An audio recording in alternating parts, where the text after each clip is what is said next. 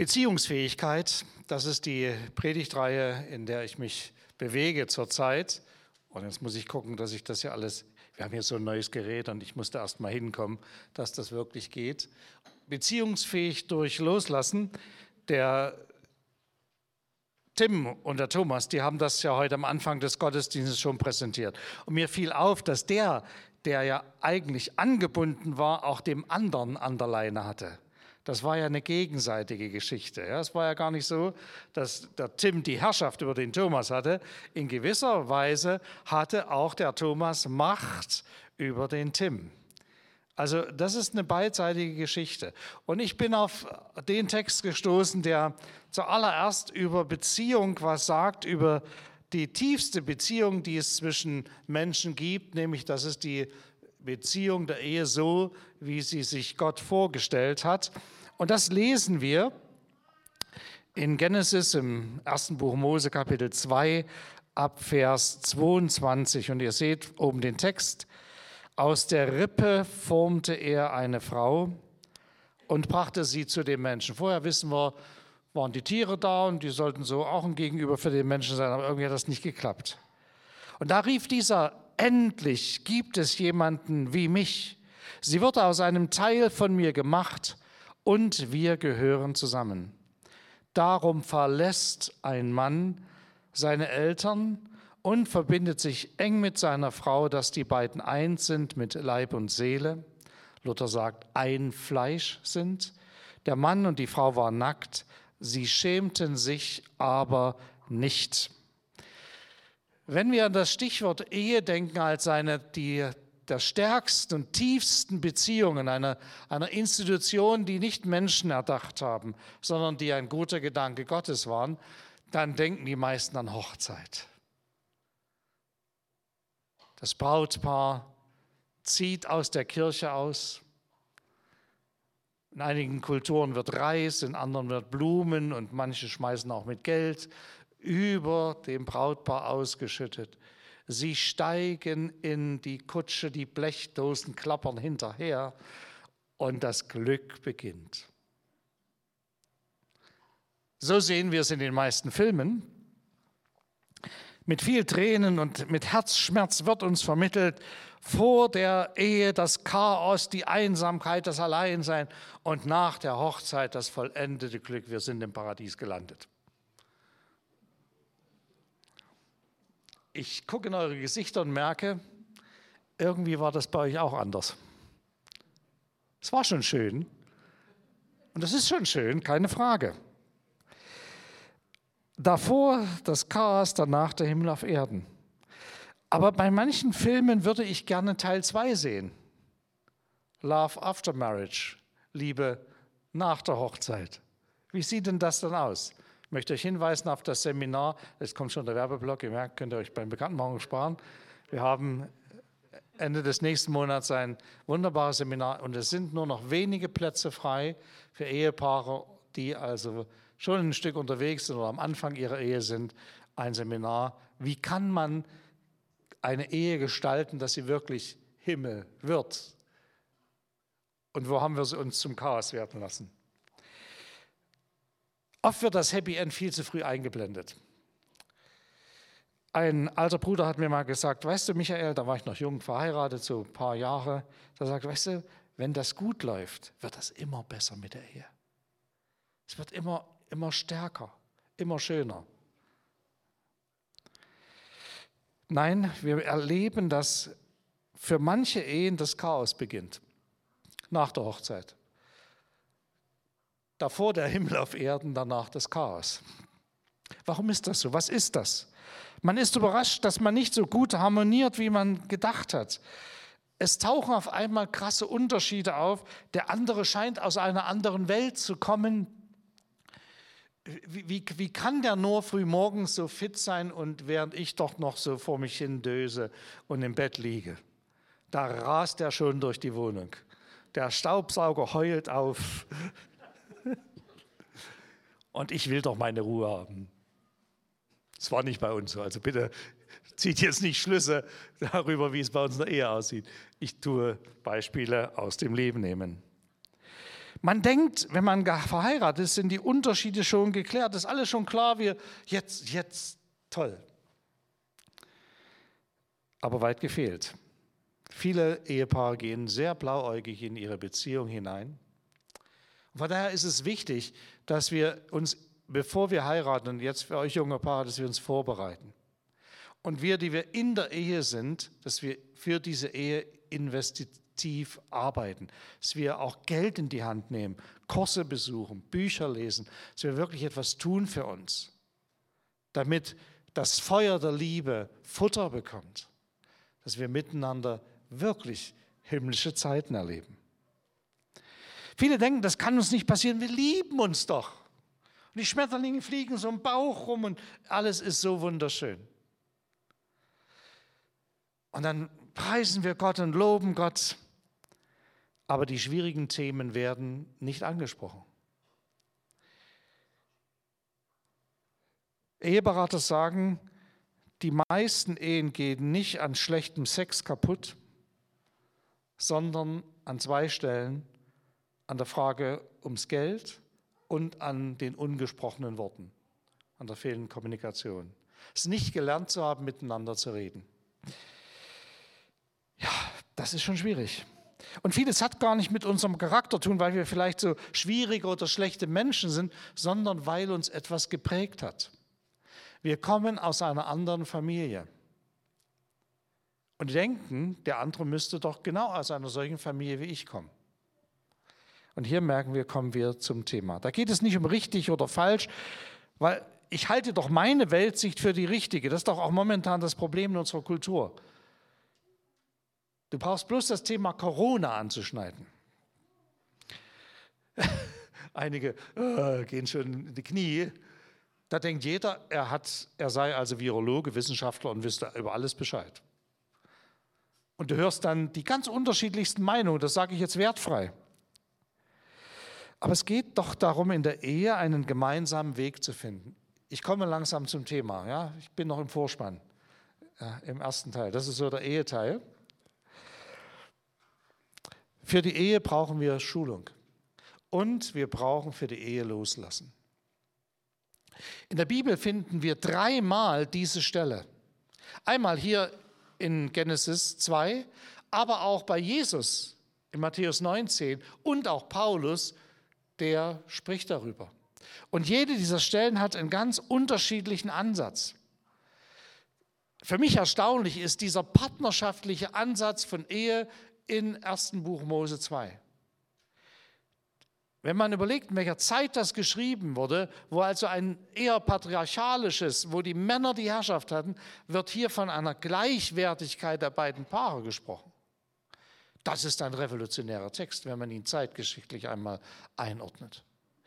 Wenn wir natürlich bei Jesus schauen, dann haben wir bei Jesus etwas ganz anderes. Jesus spricht davon, dass Ehe ein so kostbares Gut ist, dass man nicht gleich wieder sich trennen soll, er spricht im Kontext von einer inflationären, ständig wechselnden Partnerschaft, so wie wir sie fast heute auch wieder haben. Glücklicherweise noch nicht in der Gemeinde überall. Aber schmeckt mir das Essen meiner Frau nicht, suche ich mir eine Frau, die besser kochen kann. Ja, war damals so. Und im Epheserbrief Paulus merken wir, da gibt es eine Struktur, da gibt es einen Schutzschirm. Er sieht das aus der Position, dass wir unter einem bestimmten Schutzsystem leben können, dass Gott, der die Ehe beschützt, dass der Mann, der Verantwortung hat für die Familie, dass die Frau die Verantwortung hat mit dem Mann für die Kinder. Hier in diesem Text sind drei Worte ganz wichtig. Das erste Wort ist das Wort verlassen, da werde ich nachher noch ein bisschen mehr dazu sagen. Loslassen, abnabeln, eigenständig werden. Daneben ist dieses Wort hier anhangen, zusammengehen, verbindlich werden, das, was wir mit der Ehe, mit der Eheschließung, mit der Hochzeit tun. Und in der Geschichte hat es ja ganz unterschiedliche Arten gegeben, wie diese Verbindlichkeit zustande gekommen ist. Wir haben ja erst seit 200 Jahren, ja nicht immer ganz, haben wir die Möglichkeit, dass staatlich die Ehe geschlossen wird. Früher war das ganz anders. Da haben die Familienväter sich zusammengesetzt, so findest du es heute noch in Indien und haben ausgemacht, wer wen heiratet. Und da kriegst du auf einmal einen Mann präsentiert und dann musst du sehen, wie du klarkommst. Der wirtschaftliche Aspekt war viel, viel stärker als die Liebe. Die Bibel war da immer schon revolutionär. Der Vertrag zwischen zwei Familien mit Handschlag, das Elternrecht, im römischen Reich die Sakralehe als Vertrag vor einem Priester oder als Zivilehe wie ein Kaufvertrag gemacht, der Ehevertrag. Später dann der ganz normale Ehevertrag. Zwei trafen sich, der Dorfschulze gab seinen Segen dazu und die waren verheiratet. Es wurde immer im öffentlichen Bereich dann deutlich, die beiden gehen verbindlich eine Beziehung ein. Nicht wir gehören zusammen, das machen wir für uns aus. Das war nicht da drin. Verlassen und verbindlich werden gehörte dazu. Und ab dem dritten Jahrhundert im Christentum durch den Priester die Ehe gestiftet. Wenn wir den Valentinstag feiern, erinnern wir uns an den heiligen Valentin, der etwas tat, was ihn den Kopf gekostet hat. Der hat nämlich über die Standesgrenzen hinaus Leute verheiratet und das hat den römischen Kaiser geärgert, deswegen hat man ihn dann verfolgt und auch hingerichtet. Heute ist die Ehe unter dem Schutz des Staates und ich bin dankbar, dass das in unserem Land so ist. Dass es keine Willkür gibt, sondern Klarheit dass man nicht schnell auseinanderlaufen kann, dass es ein Trennungsjahr gibt. Es geht um eine feste Lebensgemeinschaft mit dem Partner aufgrund der Liebe, die die beiden zueinander haben und des Ja's, das die beiden zueinander haben. Ein persönlicher Vorgang, aber auch eine Entscheidung. Und dann kommt das Dritte nach dem Loslassen, Anhangen, ein Fleisch sein. Da geht es um die Einheit der beiden in allen Bereichen ihres Seins, körperlich, sexuell, seelisch, emotional und auch geistig, spirituell. Deswegen sagt Paulus auch, dass es einen Punkt gibt, wenn ein, einer gläubig wird und der ungläubige Partner nicht mehr dieser Ehe aufrecht erhalten will, dann sind die beiden frei, aus dieser Ehe herauszugehen. Das ist ein Punkt, weil diese geistig-spirituelle Einheit nicht mehr so gewährleistet ist. Und das wissen die, die mit einem Partner leben, der nicht Jesus nachfolgt. Die kennen diese Spannung, in der man da leben muss. Der lange Weg des Miteinanders ist von dem Hauptmotto geprägt des Lernens. Beziehungsfähig werden durch Loslassen. Wie viel Leid, Not habe ich in Ehen gesehen, weil man nicht loslassen konnte? Und ich sage das ungern, in unserer Region ist das sehr, sehr stark ein Problem. Dass ein Sohn nicht sich abnabeln kann von seiner Mutter. Dass ein Vater seine Tochter nicht loslässt, immer noch reinredet und über Geld, über ganz unterschiedliche Mittel versucht, den anderen an sich zu binden und dabei ihn in ganz schwieriges Fahrwasser gebracht werden. Wir merken also, loslassen ist etwas, was nötig ist, damit Neues beginnen kann. Schauen wir mal weg von der Ehe. Dort ist es grundsätzlich uns gezeigt, aber wir entdecken es auch an anderen Stellen in der Bibel. Abraham kriegt von Gott den Auftrag, verlasse deine wunderbare städtische Wohnung. Der hatte, der hatte Status, der war jemand.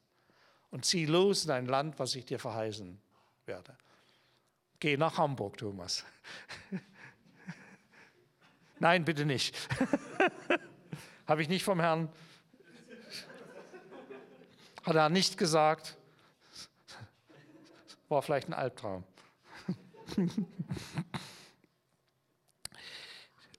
Das, das, ist schon, das ist schon wirklich eine schwierige Kiste. Da muss er losgehen, da muss er loslassen, da muss er sich auf den Weg machen.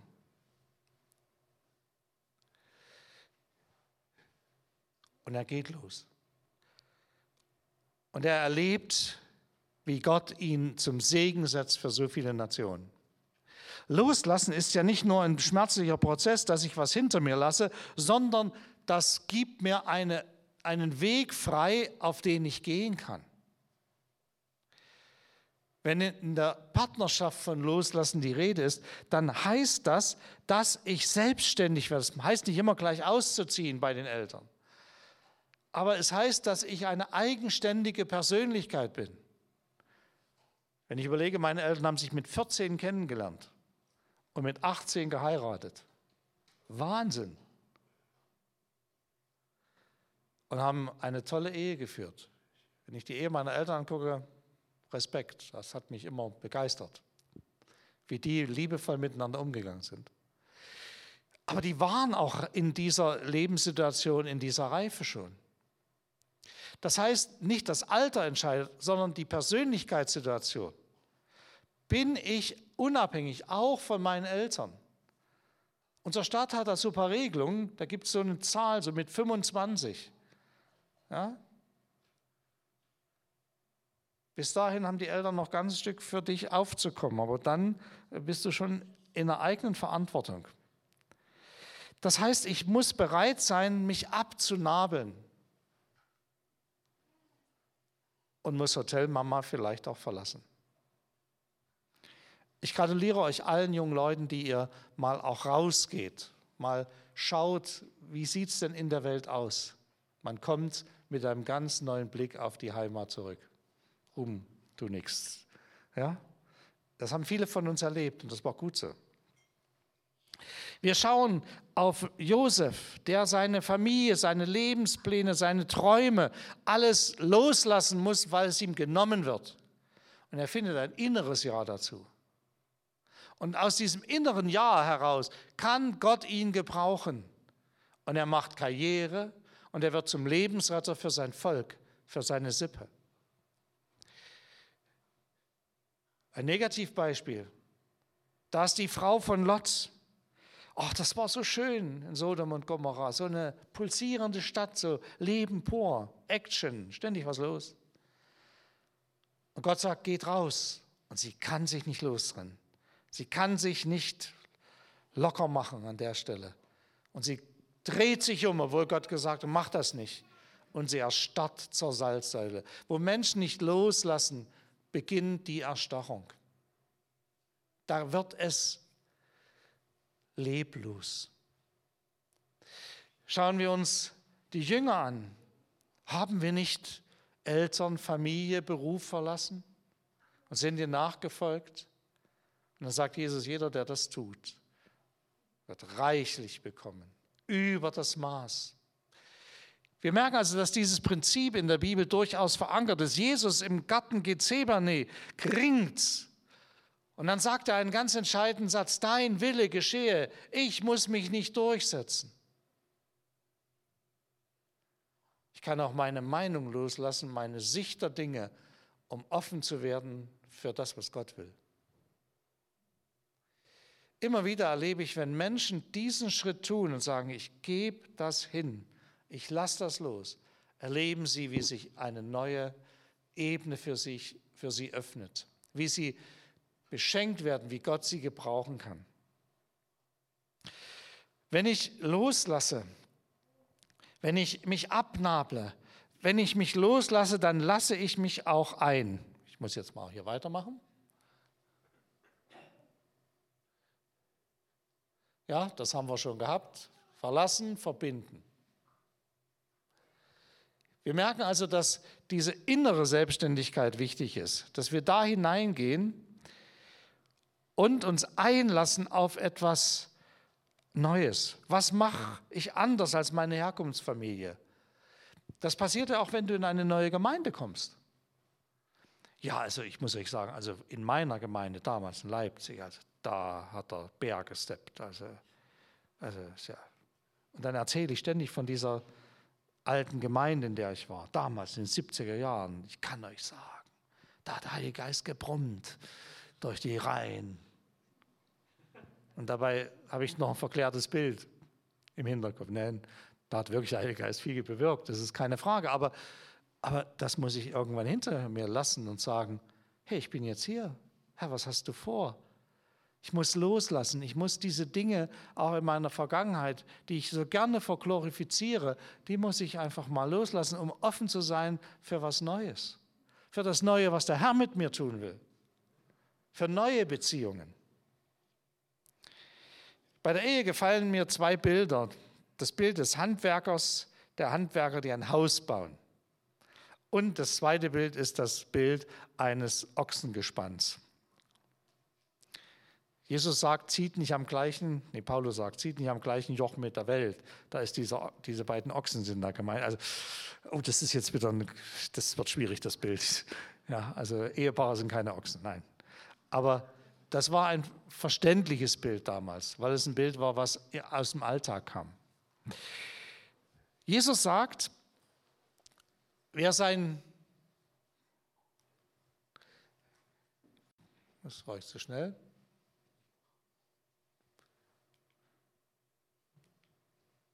Wer sein Leben festhält, der wird es verlieren. Wer sein Leben um meinetwillen loslässt, der wird es gewinnen. Hier bringt es Jesus auf den Punkt, auch was unsere Beziehungsfähigkeit zu Gott betrifft. Ich kann Gott gerne vorschreiben, wie es gehen soll. Aber manchmal ist es einfach notwendig, meine Vorstellungen mal loszulassen und zu sagen, Herr, dein Wille geschehe. Ich habe Wünsche, ich habe Sehnsüchte, aber ich gebe es an dich ab. Ich lasse sie los. Ich binde dich nicht fest. Ich drängle dich nicht in meine Vorstellung, in mein Bild, Gott. Dass Gott es so und so und so machen muss. Das steckt nämlich in diesem Gebot, du sollst ja kein Bild machen. Rahme Gott nicht ein sondern ich lasse los, um ganz neu einen Weg zu finden, um eine ganz neue Beziehung, ob in der Ehe, in der Freundschaft, auch in meiner Beziehung zu Gott zu erleben. Wenn wir das Falsche festhalten wollen, dann verfault es. Das müssen die Israeliten erleben, als sie auf dem Weg sind aus Ägypten und das Manna vom Himmel fällt. Dann wollten sie es festhalten, bunkern, parken, und dann den nächsten Tag war es stinkend. Leute, wenn wir Dinge, die eigentlich nur für eine begrenzte Zeit ihre Berechtigung haben, wenn wir die zementieren wollen, dann werden die schlecht und es wird uns schlecht dabei. Es gibt Zeiten, wo wir bestimmte Wege mit bestimmten Menschen gehen müssen und gehen dürfen. Aber dann gibt es auch Zeiten, wo wir diese einfach verlassen müssen. Und dazu gehört es, zum Beispiel erwachsen zu werden. Und das trifft nicht nur auf das natürliche Leben zu, sondern auch auf das geistliche Leben. Auch dort gilt es, ein Jüngling, ein Mann und eine Frau, eine Jungfrau zu werden und irgendwann dann Vater und Mutter in Christus. Das ist die Perspektive. Auch dort wird uns das genannt. Veränderungsmuffel treten auf der Stelle und manche Leute verbeißen sich so in eine Sache, dass sie wie ein Hund an dem Stock festhängen und du kannst ihnen das nicht wegnehmen. Manchmal nehmen sie nicht mal das wunderbare Kotelett, was du ihnen vor die Nase hältst, weil sie meinen, der Stock ist doch viel besser. Ich habe immer einen Stock in den Mund gehabt. Wir müssen loslassen. Und jetzt einige Dinge, die wir loslassen dürfen. Das ist das nächste. Ich denke einmal das, was, was nach hinten ist, unsere, unsere Schuld unser Versagen, unsere Verletzungen, auch unsere Erinnerungen. Das ist manchmal schwer, sich zu trennen von Dingen, die, die so weh taten. Aber es ist notwendig, sie abzugeben an Jesus. Und auch diese Unversöhnlichkeit, da hast du mir damals und vor 20 Jahren, ja. Wenn ich diesen Satz höre, kriege ich Angst. Warum denn? Weil dieser Satz mich aus dem Heil heraus katapultiert. Vergib uns unsere Schuld, wie auch wir vergeben unseren Schuldigern. Das ist der gefährlichste Punkt, den ich kenne im christlichen Glauben. Römer 8 stimmt, nichts kann uns scheiden von der Liebe Gottes. Aber wir können uns selber davon wegkatapultieren, indem wir die Versöhnung, die uns Gott gegeben hat, nicht weitergeben. Boah, das ist ein heftiger Satz, ich weiß das. Aber das macht mein Herz schwer, wenn ich Menschen sehe, die unversöhnlich leben, die den anderen noch Dinge vorhalten, die Gott schon längst vergeben hat. Dann das Zweite ist unsere Erwartungen, Vorstellungen und Sicherheiten. Willst du das Abenteuer des Glaubens leben? Dann ist da ein ganz starker Faktor der Unsicherheit dabei. Ja, das ist Risiko pur.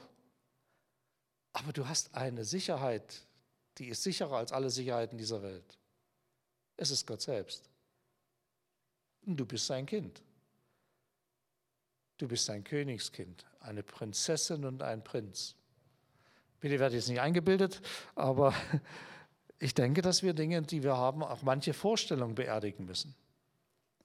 Ich habe gestern im Starterkurs gesagt, dass, ich komme ja aus der, aus der Pfingstbewegung, dass ganz vieles in der Pfingstbewegung schwierig wurde, als auf einmal der Heilige Geist es anders gemacht hat, als ich es erlebt habe. Also, Herr Geist, du darfst es nur so machen, wie ich mir das vorstelle. Das macht er aber nicht.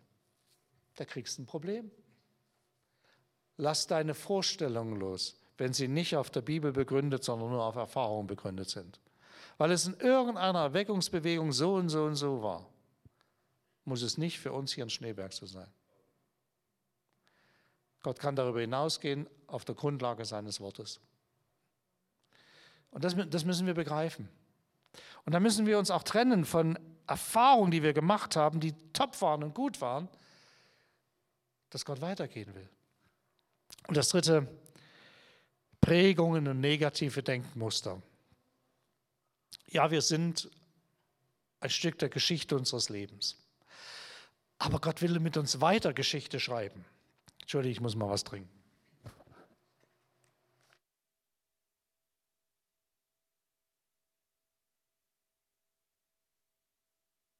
Wir brauchen Zufuhr. Frisches Wasser. Wer von euch lässt eine angefangene Wasserflasche ein halbes Jahr stehen und freut sich dann, sie trinken zu dürfen? Einer. danke, danke, das ist, das ist die, die Quote, die wird da gehalten. Das macht man nicht. Aber manchmal leben wir in unserem Leben, im geistlichen Leben so, dass wir denken, oh, das ist doch noch gut, das geht doch noch. Gott will sich doch neu offenbaren. Immer wieder hat er das getan. Immer weiter ist er gegangen mit seinem Volk. Wenn wir die Bibel lesen, danach merken wir, dass sie auch Vorstellungen loslassen mussten, auch im Neuen Testament, dass es eine Entwicklung gab in diesem Wort Gottes, die immer weiter gezeigt hat, wie Gott sich geoffenbart hat. Am Ende hat er geredet zu uns durch den Sohn, sagt der Hebräerbrief. Klare Worte. Wenn Jesus sich in unserem Leben verherrlichen und zeigen soll, ist es notwendig, dass wir auch bereit sind für Neues. Und nicht nur den Maßstab unserer Erinnerungen, unserer Prägungen und unseres negativen oder auch vermeintlich positiven Denkens. Er will sich zeigen. Von daher ist Loslassen ein wichtiger Schlüssel in unserer Beziehung zu Gott, in unserer Beziehung zu unserem Partner, in unserer Beziehung zu Freunden, zu Geschwistern. Das gehört dazu. Wenn ein Mensch ständig am Alten klebt und alles bewertet, was heute ist von dem, was er erlebt und erfahren hat, wird er nicht in einer Beziehungsfähigkeit leben können. Es wird ihm Probleme in seinem Glauben, aber auch mit anderen Menschen machen. Nein, es ist wichtig, dass wir, dass wir in die Gesinnung Jesu hineinkommen. Diese Fußwaschungsgesinnung Jesu, der voller Liebe den Menschen dient. Und nicht fragt, was habe ich davon, sondern der es dem Heiligen Geist gestattet, dass er in uns wohnt, uns ausfüllt und verändert, dass unser Denken, unser Leben erneuert wird. Darum geht es. Und dann werden auch unsere Beziehungen anders werden. Und dann, dann ist Himmel statt Chaos. In der Ehe, in der Familie, weil klare Grenzen gesetzt werden. In der Gemeinde und in dieser Welt. Ich möchte euch Mut machen, an euren Beziehungen auch zu arbeiten. Und vielleicht euch noch bei Love After Marriage anzumelden. Bei Susi dürft ihr euch anmelden und fragen, ist noch was frei. Ich möchte gerne mit uns beten.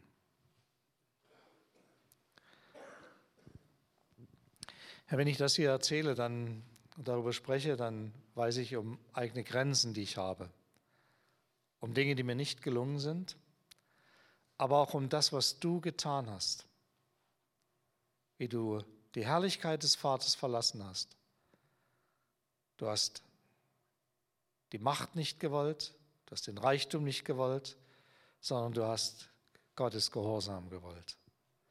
Und deine Liebe hat so viel bewirkt in meinem Leben, dass ich dir nur dankbar sein kann. Ich bitte dich, dass du uns zeigst durch deinen Heiligen Geist, wo wir in Situationen sind, wo wir festhalten wollen und uns damit blockieren. Und wir nicht bereit sind, einfach uns fallen zu lassen in deine liebenden Arme, weil bei dir sind wir wirklich geborgen. Du bist es, der unseren Glauben begonnen hat. Und du bist es auch, der sein Ziel in unserem Leben verwirklichen wird. Ich danke dir, Herr, dass du der bist, der am Ende alles zusammenfügt und zusammenbindet. Wir beten dich an und wir preisen dich. Amen.